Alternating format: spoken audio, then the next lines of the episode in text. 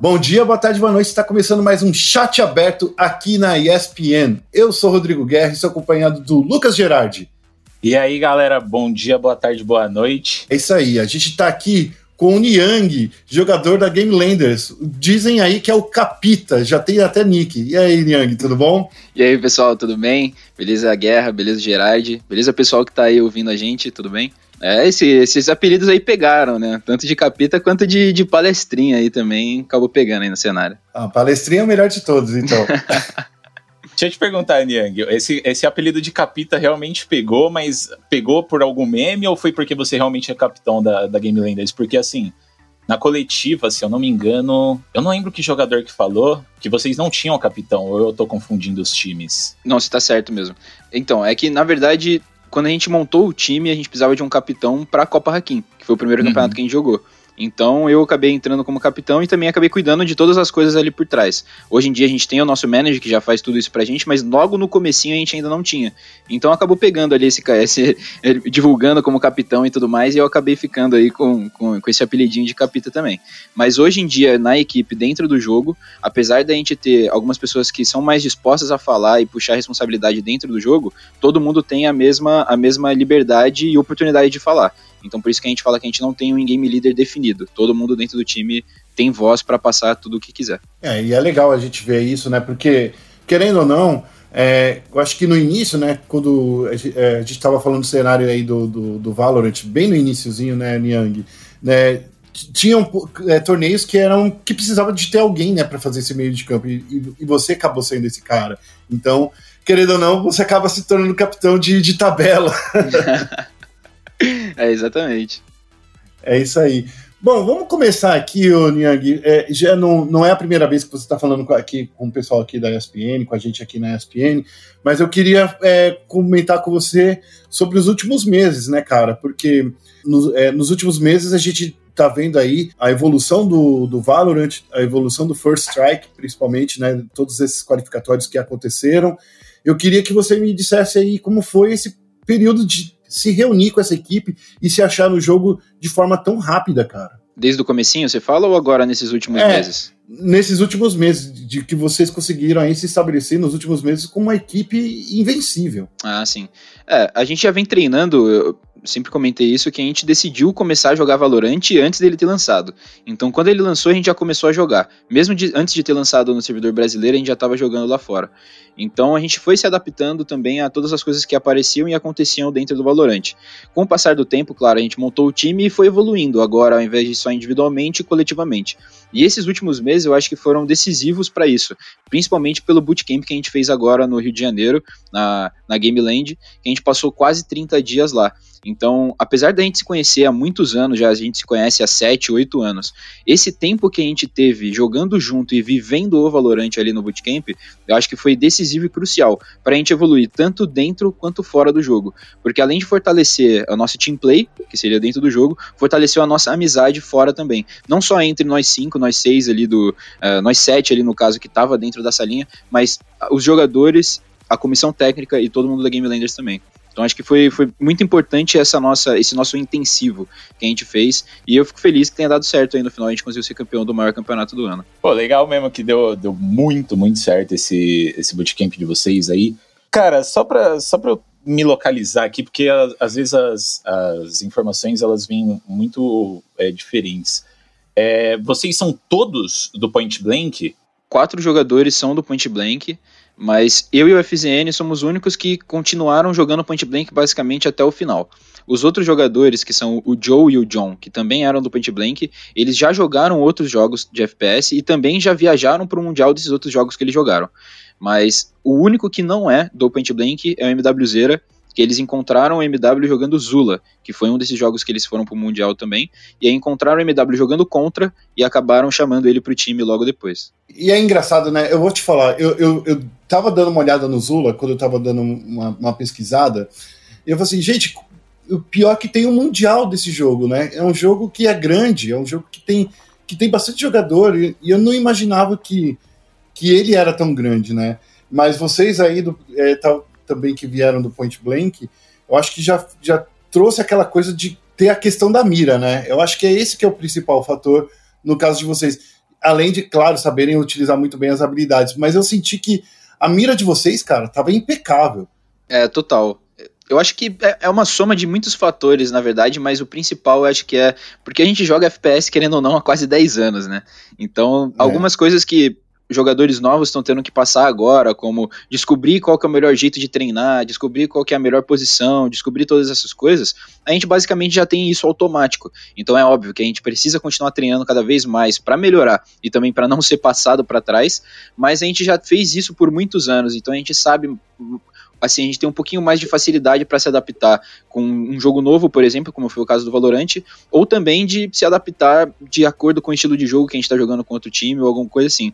E, inclusive, só puxando um comentário por cima agora, falando sobre a mira e a experiência, eu acho que um dos fatores principais também é, de que a gente pode diferenciar o nosso time, além da nossa amizade ali, claro, da gente se conhecer há muito tempo, é essa experiência que a gente tem de jogar campeonatos presenciais. Então eu confesso que eu tava Sim. com muita saudade disso e ter jogado agora presencialmente ali, com certeza pode ter sido um fator diferencial para o nosso time. A gente já jogou muitos campeonatos, e inclusive nacionais e internacionais, então acho que isso também conta como um fator aí. É, eu acho que, que esse é um fator engraçado, né? Quando a gente, a gente comentou isso já diversas vezes, né, o Lucas, no nosso podcast, que é justamente isso. A gente sentiu que vocês estavam gostando de jogar o presencial. Eu acho que isso foi nítido para todo mundo. E eu vou ser sincero, é... eu não sei se de todo mundo do time é assim, mas eu confesso que eu gosto muito de jogar um campeonato com plateia. Então, infelizmente, a gente não teve agora, né, no caso, principalmente por causa da pandemia e todas essas outras coisas, mas eu tô ansioso para ver um campeonato com a torcida da Game Landers aí torcendo pela gente, porque eu tenho certeza que vai ser insano. E eu realmente gosto de subir no palco e poder olhar para frente e ver a torcida ali enquanto eu tô jogando. Mas claro que, né? A gente passou seis, sete meses aí jogando só campeonato online. E para quem tá acostumado a jogar campeonato presencial, eu confesso que eu não aguentava mais, cara. Para mim, jogar um campeonato presencial traz uma vibe totalmente diferente, principalmente pelo fato de você poder comemorar olhando pro cara do seu time do seu lado. Então a gente estava realmente muito confortável e estava muito feliz de estar jogando ali, ainda mais com a produção e o estúdio da Riot ali, que foi insano. Foi, foi realmente insano. É, essa questão que você levantou de, de gostar de jogar presencialmente, é claro que vocês gostam, mas ao mesmo tempo ela pode ser um pouco uh, prejudicial para o psicológico, talvez. É, a galera da Game Landers tem um alguém que ajuda vocês com isso, essa parte psicológica, para vocês subirem lá no palco no 100% de vocês, assim? No momento a gente ainda não tem, mas a gente sabe o quão importante é o papel de um psicólogo e de toda. Como eu sempre comentei, a gente acredita muito que a comissão técnica de sucesso também gera jogadores de sucesso. Uhum. Então a gente sabe também da, da, importância disso e com certeza vai fazer parte dos nossos planos aí para 2021. Mas por enquanto a gente ainda não tem. Uh, eu acredito que muito do trabalho psicológico que a gente tem ali para entrar e jogar o nosso potencial vai muito da nossa equipe ser tão unida. Então, mesmo que alguém não esteja tão bem, mesmo que alguém esteja passando por, por, algum problema, que foi o caso que aconteceu recentemente, de problemas externos fora do jogo, uh, a gente consegue sentar, conversar e resolver todos esses problemas e também se motivar, caso seja preciso, para entrar totalmente renovado em uma partida ou até mesmo num próximo mapa, como foi o caso que aconteceu. A gente perdeu um mapa, mas a gente sabia que, independente de ter perdido o mapa, estava 0 a 0 a gente podia buscar e foi o que aconteceu. E, e, e, é engraçado, a gente viu isso também, a, a, essa sinergia de todos vocês, né? Eu acho que é, em nenhum momento a gente sentia que o jogo saía do, uhum. do controle de vocês. É, é, é, é, muito louco isso. Tirando naquela partida da B4 que eles vieram atropelando, que eles vieram muito fortes, todas as outras partidas vocês estavam no controle. Isso não é uma coisa fácil de chegar. Essa experiência que vocês tiveram anteriormente, de, que, como você mesmo já de, deixou meio que claro, mas é só para entender. É essa, essa ideia de vocês já estarem juntos tanto tempo que vocês conseguem se acalmar, mesmo quando as coisas estão é, num revés para vocês? Com certeza. A gente já passou por muitas situações em diversas partidas, né? Então, a gente já passou por jogos que estavam absolutamente fáceis, como também jogos que estavam totalmente difíceis, a gente perdeu, como jogos que pareciam impossíveis e a gente conseguiu buscar o resultado e conseguiu sair com a vitória. Então, todas essas coisas eu acho que vão te é, amadurecendo e fazendo com que você entenda todas as coisas que estão acontecendo dentro do jogo e você acaba aprendendo que você também não pode se desesperar. Porque se você começa tomando uma pressão, como por exemplo a gente começou tomando pela B4, e a gente tivesse desistido do jogo ou deixado aquilo ali entrar na nossa cabeça ou alguma coisa do tipo, com certeza a gente não conseguiria ter tido o resultado que a gente teve. A gente conseguiu pausar o jogo, ter uma conversa entre nós seis que estávamos ali em cima do palco e conseguimos entender o que estava acontecendo, qual que era a nossa maior dificuldade ali no momento e entender também como que o outro time estava jogando. Eu acho que isso também é uma característica muito interessante. Pelo fato de a gente já ter passado por muita coisa, né, dentro do, dos campeonatos, a gente tem uma capacidade de se adaptar muito forte. Então, às vezes o time pode começar surpreendendo a gente, como foi o caso da B4, mas a gente consegue ter essa leitura rápida, talvez, ali, ou, ou de certa forma inteligente, para conseguir entender como outro time está jogando e se adaptar. É, realmente, assim, eu, eu não tenho como não concordar com vocês, que vocês se adaptam muito rápido. É, essa partida da B4 eu tava até assistindo com Guerra, se eu não me engano, no, no nosso Discord. E assim, eu, eu, eu juro para vocês, eu tava com medo da B4 fazer outro 13 a 0 mas aí eu pensei, não, não é possível que a Game Landers vai tomar uma dessa, né? E aí vocês, vocês fizeram esse pause e voltaram. Eu falei, meu, não é possível que os caras conseguem fazer isso. Que, mano, o que, que, que, vocês falaram ali? Tem alguma coisa que você pode é, é, revelar pra gente? Tipo, o que, que, que, que foi conversado ali para vocês voltarem? É, no jogo que a gente jogava anteriormente, não tinha essa possibilidade de você dar pause. Então, ou a gente aprendia na marra ali o que estava acontecendo, ou a gente aprendia, a gente não tinha como parar para pensar o que estava rolando. Eu acho que isso pode ter sido interessante também. Então, agora, quando a gente tem esse momento de pausa ali, que é quase um minuto, que você pode, mano, dar uma respirada e conversar e entender o que está acontecendo, eu acho que é muito importante também no desenvolvimento do competitivo no geral. Uh, esse jogo, inclusive, se eu não me engano, a gente conseguiu fazer. A, a, partir do momento que a gente deu o pause, acho que a gente não tomou nenhum round a partir dele. Foi alguma coisa do tipo. Ou se a gente tomou, foi um só. Eu acho que uh, vocês tomaram e... um só. É, então. Então, realmente, o pause ali foi muito decisivo e muito importante. Mas cada pause, como eu falei que a gente joga contra cada time a gente joga com um estilo de jogo ou se adaptando de um jeito diferente, cada pause vai ser de um jeito. Nesse jogo especificamente, uh, a gente já tinha conversado sobre algumas coisas antes do jogo começar, principalmente pelas análises do Catraca e da Yara, e a gente começou o jogo sem colocar todas as coisas que a gente tinha conversado em prática. Então o momento do pause foi crucial para isso também, porque além da gente respirar, dar uma acalmada ali e conversar entre todo mundo o que estava acontecendo, o Catraca também pôde falar, pessoal, uh, vocês lembram de eu ter falado tal coisa, tal coisa, tal coisa? Eu acho que vocês podem fazer isso agora. Vocês ainda não fizeram, acho que pode fazer. E aí foi a hora que a gente começou a realmente colocar tudo em prática, tudo que eles já tinham analisado e tudo que a gente tinha pensado e conversado ali também. Então, acredito que nesse pause especificamente foi mais ou menos isso que aconteceu.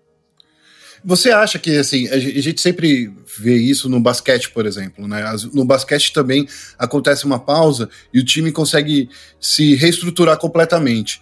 Você acha que se não tivesse esse pause, talvez vocês teriam mais dificuldades para se readaptar? Com certeza. É igual eu falei, não tem como saber, é, claro, não tem como é. dar certeza nenhuma, porque agora já, já faz parte, mas como eu, eu, comentei agora, é, o fato de a gente ter jogado um jogo que não tinha isso, pode ser que talvez uhum. a gente conseguisse se recuperar ainda. Pode ser que demorasse um pouquinho mais, como já aconteceu em alguns outros campeonatos. Já teve campeonato da gente estar tá tomando 9 a 1 e conseguir virar, mesmo sem pause na Sim. época. Porque a gente conseguia, apesar de no 9 a 1 a gente conseguia entender como que o time estava jogando e fazer todos esses rounds ali na sequência. Mas agora com o pause eu acredito que fica mais fácil de você poder é, ter essa leitura, e principalmente com a ajuda da comissão técnica também, né?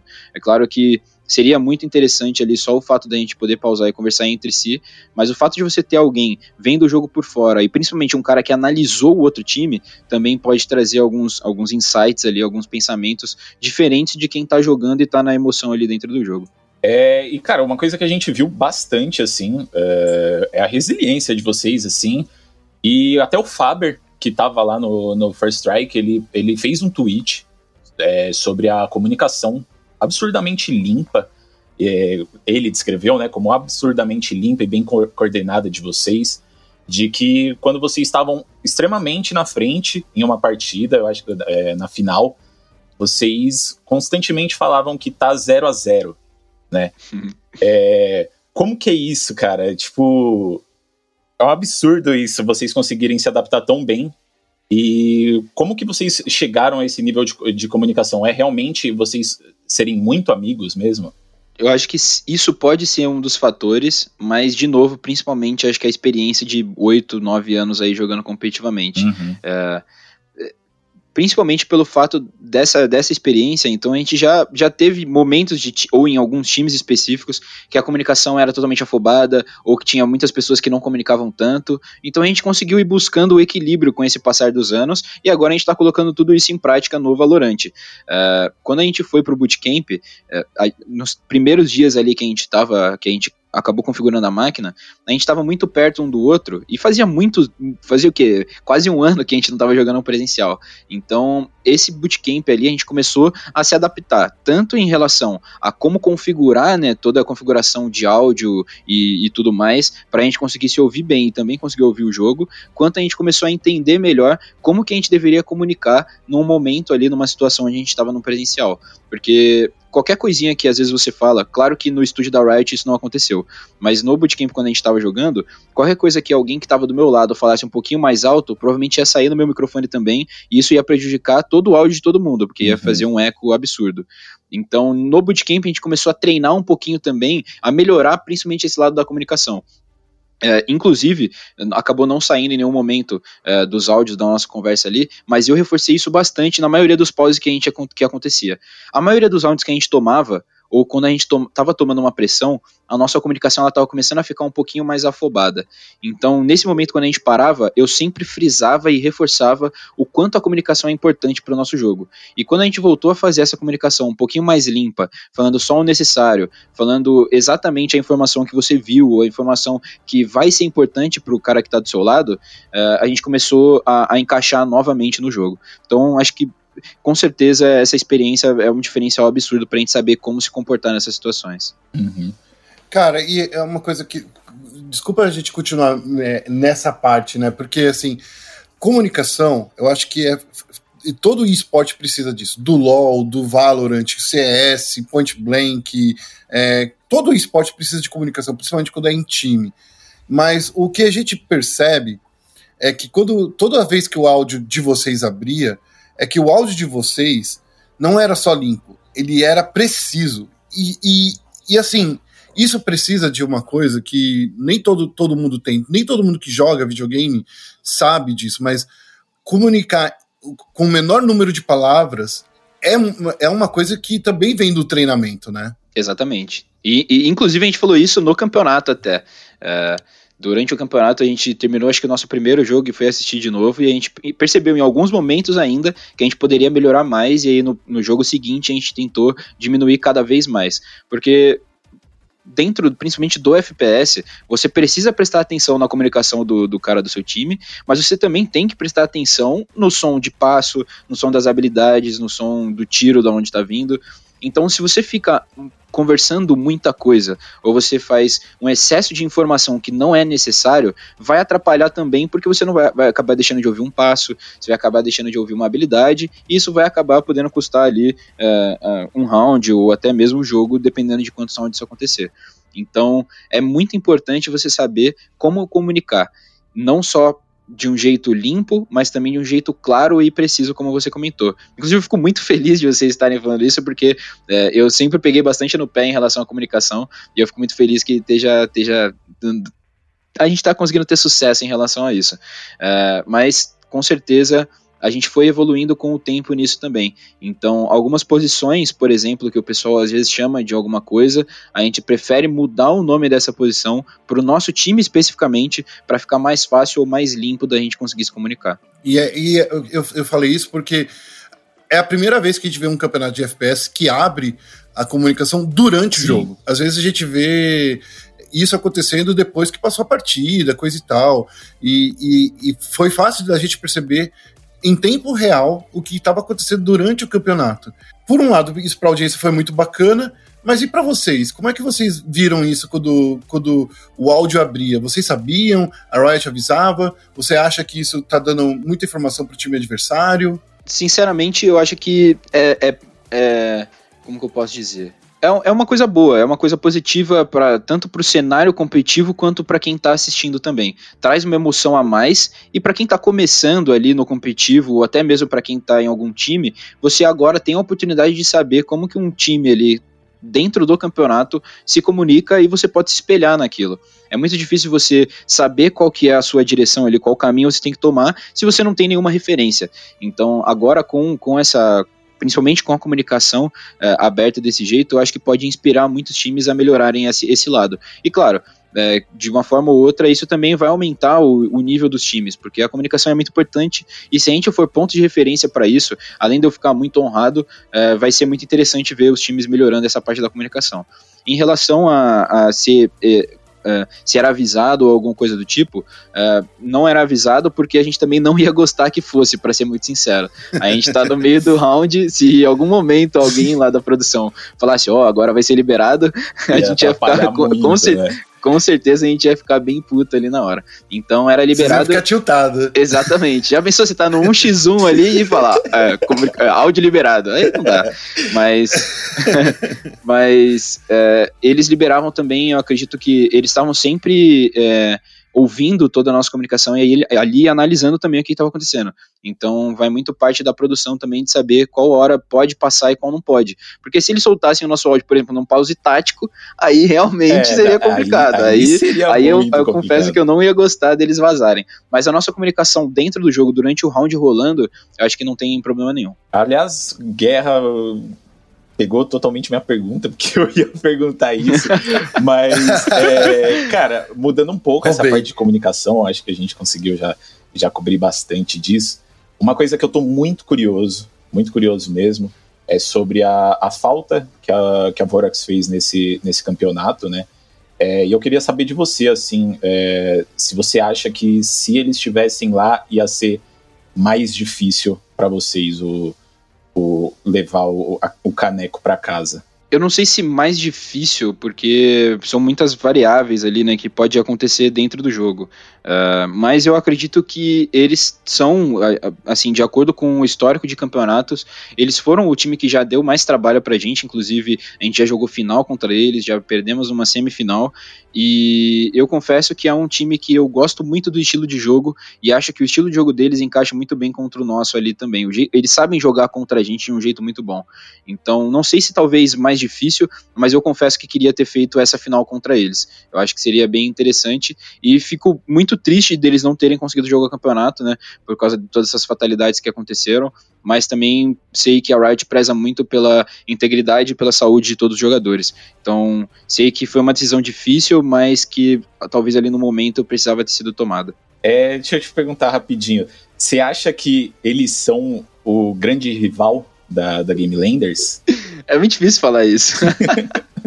é realmente muito difícil, porque, é, inclusive, eu comentei no começo do First Strike, eu acho que o cenário brasileiro comparado principalmente com cenários internacionais, tem muitas regiões que não têm a competitividade que a gente tem aqui dentro.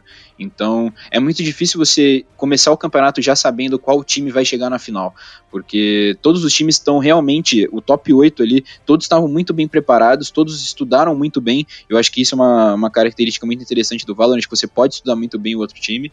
E a maioria dos jogadores já tem um histórico muito grande de outros FPS. Então não tem mais jogador é, bobo, igual o Joe, que é do time, fala. Todos os jogadores do Valorant já aprenderam como jogar e já aprenderam como o que tem que fazer para tentar ganhar. Então, hoje em dia, eu acho que é realmente difícil.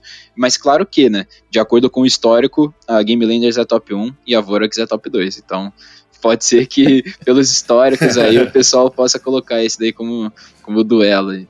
É, e uma coisa que a gente comentou muito é que, sim, foi, foi, um, foi uma, uma coisa triste a, a, a Vorax não participar, mas de qualquer forma, eu acho que é, no ano que vem a gente vai ver esse confronto mais vezes, né? E a questão é, vocês já acabaram de ganhar um First Strike, vocês já jogaram contra a Vorax diversas vezes, mas você acha que por eles estarem fora e eles viram melhor, com mais calma o que vocês fazem? Porque é uma, é, um, é um, uma forma de olhar também, né? Com certeza. Mas para ser sincero, eu acho que isso já acontece já faz bastante tempo. Inclusive, eu sempre comentei que muitas vezes você chegar no topo ali pode ser um caminho um pouco mais fácil do que você se manter. E o principal ponto disso é que a partir do momento que você chega no topo, todos os outros times vão começar a olhar para você. Então todos os times vão se preparar para uma possível é, um, um, possível encontro com você em alguma, em alguma parte da tabela ou principalmente pensando em ganhar de você numa final.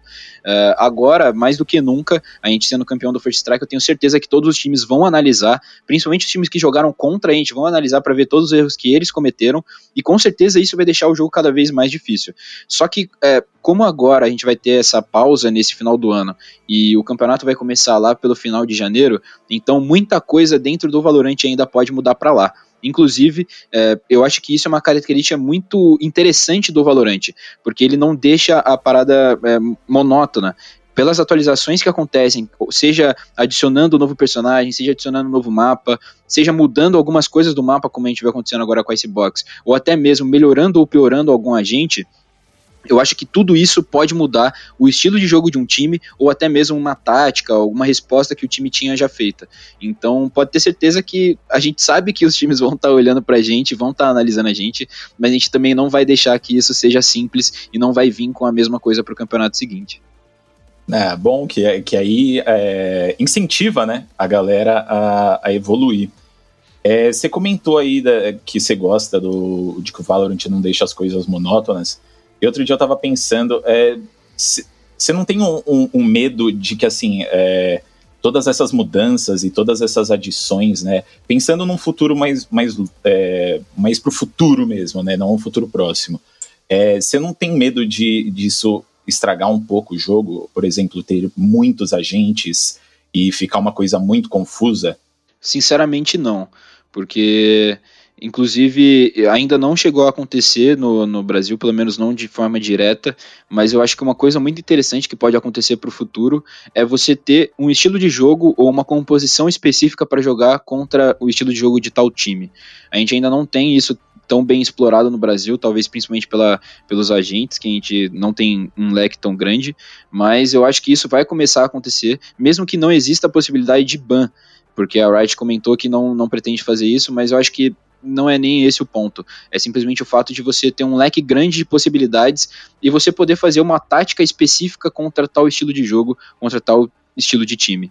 Então eu acho que na verdade a gente só tem a ganhar com todas essas, essas mudanças, principalmente porque a gente.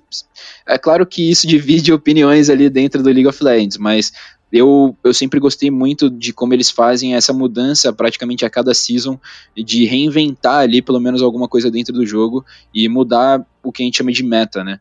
Então pode ser que o meta no Brasil agora seja de dois duelistas, a gente jogou quase todos os mapas com dois duelistas, mas pode ser que no, em dezembro do ano que vem ninguém mais joga de duelista. Então acredito que isso pode ser muito interessante e proveitoso para o Valorant também. É, eu acho que isso é um pouco da, da, da, da, filosofia que a Riot trouxe no League of Legends, né? De ter bastante campeão. Mapa não, né? Porque no LoL só joga em um mapa. Eu acho que, que você ia ficar meio entediado de jogar LoL. Porque só tem um mapa, né? Mas não é, não é verdade? Não tem muita variedade ali de mapa, né? Tem variedade estratégica dentro daquele mapa. Mas assim, é, uma coisa que a gente viu e que a gente estava eh, percebendo que estava uma galera na, nas redes sociais comentando era, era a, o Icebox, né? Que é o mapa mais recente. E a gente estava vendo que estava todo mundo evitando. E só foi aparecer no, no First Strike porque não tinha ban. Você acha que. Quanto tempo é, é necessário para treinar um mapa para você falar assim, pô, agora eu tô 100% nesse mapa? Porque o que eu tive de impressão é que a galera tava achando que era muito cedo. É, para ser sincero, a maioria dos times, quando lançou a Icebox, a maioria dos times não estavam querendo treinar. Então, a gente já para sair exatamente dessa, dessa linha que os times estavam seguindo, a gente começou a treinar esse box antes mesmo da gente conseguir a classificação. Se a gente tivesse perdido antes de classificar, pelo menos a gente treinou. Mas, claro que a gente manteve o pé no chão, não, a gente não estava treinando já pensando em, em, em já estar tá classificado. A gente jogou cada jogo como se fosse uh, o, o, mais importante ali, como se fosse uma final. Mas a gente já começou a se preparar antes. Então acho que isso talvez pode ter sido um ponto da, fora da curva ali dos times que jogaram presencial e estavam com, com talvez um receio de jogar esse box. Uh, inclusive, nesse período de treinamento que a gente teve, a gente deve ter passado basicamente um mês jogando Icebox e se a gente jogou contra times ali do Tier 1 três vezes foi muito, porque a maioria dos times não queriam treinar, então a gente chamava times ali que estavam no Tier 2 ou que não se classificaram para o First Strike, é, às vezes nem que nem chegaram no closet do First Strike para poder treinar o mapa, porque esses times sim estavam querendo treinar e os times do Tier 1 não estavam. Então é, é estranho, né, isso acontecer, mas a gente, como eu falei, a gente gosta dessas mudanças e dessas adaptações. Quando lançou Icebox, a gente falou, vamos treinar. E em questão de tempo, eu acho que ainda não tem como saber quanto tempo é necessário para realmente você tirar tudo do mapa. Uh, o First Strike veio no momento bom, porque agora a gente tem como explorar não só o que os times brasileiros fizeram, apesar de a gente ter tido só um mapa, né, que foi o nosso, mas a gente uhum. também pode explorar como que os times de outras regiões usaram os agentes no mapa e como eles atacavam ou defendiam dentro da Icebox também. Então, eu acho que talvez o, o que seja o fator principal não seja nem uh, em si a questão de quanto tempo, mas a partir do momento que você tem o primeiro campeonato oficial com o mapa valendo e você tem vários times jogando esse mapa, seja de forma obrigatória uhum. ou seja de forma uh, porque algum time estava treinando e escolheu, eu acho que aí sim é um ponto onde as coisas começam a melhorar e você começa a explorar o mapa de uma forma diferente da anterior. Aproveitando essa pergunta, desculpa cortar a sua pergunta, o, o Lucas, mas assim, porque é, a gente sente isso, não sei se você acompanha Counter-Strike, mas a gente viu isso acontecer muito com a Inferno da Astralis. Não sei se você chegou a ver que rolou uma discussão sobre como a Astralis foi o primeiro time a, utilizar 100% do, do, da Inferno. Eu não sei se você acompanha. Você acompanha CS? Eu confesso que eu acompanho bem menos do que todo mundo daqui do time. O pessoal é bem mais fanático. eu confesso que eu, eu, eu, assisto mais quando tem algum jogo da MBR ou da Fúria. Mas eu sei que a Astralis ela tava, tava dominando, não tava? Ela dominava o inferno, ela inventou um forma, uma nova forma de jogar inferno que só eles conseguiam vencer. Jogar contra Astralis era significar perder na inferno. Era isso que, era isso que significava. Vocês, você acha que, trazendo isso agora para vocês, você acha que tem um mapa que vocês querem ficar muito bons, que as pessoas fiquem até tristes de ter que jogar esse mapa contra vocês? Ou você acha que isso é natural, que isso vai surgir com o time? eu confesso que eu ficaria muito feliz disso acontecer. eu confesso que seria muito bom. Inclusive, para esse First Strike, se vocês forem analisar o nosso histórico de, de jogos ali, a gente não repetiu o mesmo mapa.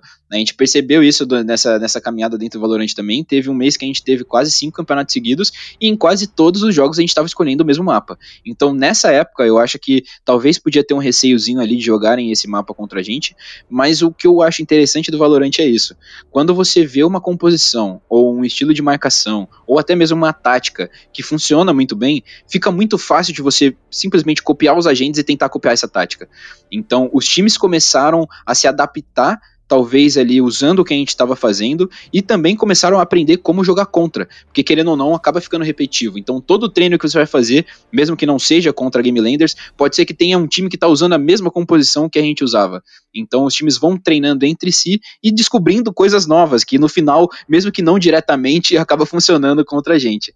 Então eu confesso que seria muito interessante se a gente tivesse um mapa que a gente falasse, tá, esse daqui é o nosso melhor mapa, se a gente perder um, a gente escolhe esse que a gente sabe que a gente vai ganhar. Mas hoje em dia eu confesso que não é assim, a gente tenta se preparar muito bem em todos, inclusive a gente se preparou muito bem e, e na, no First Strike a gente tentou não escolher o mesmo mapa, tentou escolher de acordo com o time que a gente estava jogando, mas é, hoje em dia eu acho que o Valorant permite você é, counterar, né, você é, se adaptar e entender como o time está jogando de uma forma mais fácil do que talvez no CS. Confesso que pode ser leiguice, mas não sei como funciona lá, mas é a minha visão pelo Valorant. É, mano, voltando um pouco, antes dessa última pergunta do Guerra, você comentou dos, dos times do Tier 1, né, não quererem treinar no Icebox. É, eu acho que foi umas duas semanas atrás eu conversei com o Biscoitinho, da Imperial, e ele falou para mim que, ele que às vezes ele preferia uh, treinar com a galera do Tier 2, do Tier 3, é, pelo simples fato de que a galera é, inova bastante, eles criam bastante coisa. É, a Game Landers tem uh, esses treinos com uma galera assim do Tier 2, do Tier 3, para aprender coisas novas também, ou vocês preferem ficar mais no, no Tier 1 mesmo ali dos times? A gente, principalmente no bootcamp, a gente decidiu adotar algumas estratégias novas ali de, em questão de treino. É, confesso que antes do bootcamp a gente tentava marcar sempre é, em relação com o pessoal que estava ali Tier 1, seja do Latam, seja com o pessoal aqui do Brasil, mas no bootcamp teve uma semana específica que a gente começou a marcar com o pessoal que era Tier 2 ou que estava ali começando, ainda não tinha aparecido tanto nos campeonatos, mas que já estavam tendo resultados. E eu acho interessante isso até do, do Biscoitinho ter falado, porque eu também penso assim, pode ser que a gente fechando ali, ficando focado somente no Tier 1, a gente está deixando passar um estilo de jogo diferente que algum time do Tier 2, ou alguma tática, alguma flecha, alguma coisa específica que tal tal jogador descobriu e que só ele está fazendo por enquanto, que não foi, uh, não acabou não espalhando dentro do Valorant. Eu acho que é interessante sim jogar contra esses times, até para ver como que tá o nível deles e também ver se a gente consegue pegar alguma coisa nova. Para finalizar o, o Niang. Agora eu quero falar com o Guilherme Coelho. Eita, cara deixa eu chamar São... ele, peraí. o, cara, o cara que veio lá de São Caetano, o cara que, que cresceu, que passou 10 anos apostando num, num esporte. Eu queria falar com esse cara, como é que hoje ele chegou e tá se sentindo.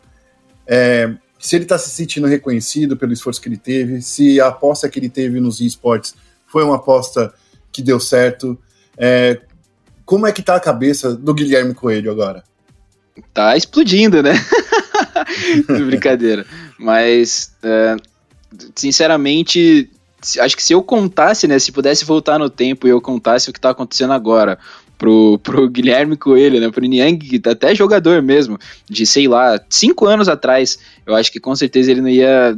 Ele não ia acreditar, ele ia falar, mano, você tá mentindo e com certeza isso daí não, não vai acontecer porque foram muitos anos apostando e se dedicando né, de uma forma até às vezes excessiva para um jogo que não teve tanto futuro, não teve tanto apoio e nem investimento, e sempre sem deixar claro todas as outras coisas da vida é, de lado, né? Sempre seguindo com todas essas outras coisas e também seguindo o que eu tava, o que eu sentia paixão de fazer, que era jogar competitivamente. Então, claro que se você perguntar para mim, você mudaria alguma coisa nesse, nesse caminho? Eu sinceramente responderia que não, porque qualquer coisa que eu alterasse nesse caminho pode ser que hoje em dia eu não tivesse aqui. Então, acho que toda essa trajetória que eu tive, é, mesmo não sendo a, a, melhor de todas ali, né, passando por algumas dificuldades, principalmente dentro do, dos esportes em relação a tudo isso, trouxe muita experiência, trouxe muita maturidade, trouxe é, principalmente é, é, aprender é, com as, as, adversidades. Acho que isso foi, foi o principal nesse tempo todo. Então agora eu só agradeço por tudo isso que está acontecendo, claro, mas eu sei também que isso é ainda só o começo. Uh, eu tenho o pé no chão e sempre vou ter de que a gente está começando agora num cenário que tem muito potencial e a gente não pode perder a cabeça. Então a gente foi campeão agora, mas exatamente como vocês comentaram sobre a gente dentro do jogo falar, mano, tá 0 a 0 mesmo quando a gente estava ganhando com vantagem, a gente tem esse pensamento para todos os campeonatos e para tudo que a gente faz. Então a gente foi campeão, mas isso foi semana passada, agora a gente já tá pensando no próximo campeonato, porque 2021 vai ser mais intenso e mais insano ainda, e pode ter certeza que a gente vai se dedicar muito, e a gente quer muito ser campeão, e como eu comentei, quer ser campeão mundial de agora no Valorante. Caramba, é. já tô, ó, arrepiou eu, eu porque também. você acabou de me dar manchete. Eu também, acabou. arrepiou pra caramba esse finalzinho. Pensamento de campeão mesmo. Pensamento de campeão, cara, é isso que a gente quer ver. Niang, muito obrigado, cara, por você ceder seu tempo. Arrepiou aqui essa conversa. Se eu pudesse, eu ficaria conversando com você a tarde inteira. É, mais uma vez, muito obrigado aí por você estar aqui com a gente no chat aberto. Eu que agradeço o convite de vocês, a oportunidade, e pode ter certeza que qualquer outra oportunidade que vocês tiverem aí, quiserem conversar comigo mais um pouquinho, pode me chamar que eu sempre vou vir com muito prazer. Foi uma conversa muito boa e valeu mesmo por acreditarem e confiarem na gente aí e fazerem toda essa cobertura aí, pro, tanto para o nosso time, mas pro, quanto para o cenário do Valorante que só tende a evoluir. É isso aí. Galera, a gente vai encerrando aqui o chat aberto dessa semana. Eu quero agradecer mais uma vez a Game Landers por ter cedido aí o, o Niang, o, o, próprio Niang, né, por ter vindo aqui conversado com a gente. Agradecer também o meu companheiro de redação, o Lucas Gerardi. Sempre, sempre estaremos aqui para fazer essas entrevistas muito muito da horas. Muito legal. É isso aí. E não se esqueça de acessar o nosso site espn.com.br barra esportes e também de acessar nossas redes sociais, ESPN Sports BR, tanto no Twitter quanto no Facebook. A gente vai ficando por aqui e até um próximo chat aberto. Um abraço para todo mundo. Tchau, tchau. Valeu, pessoal.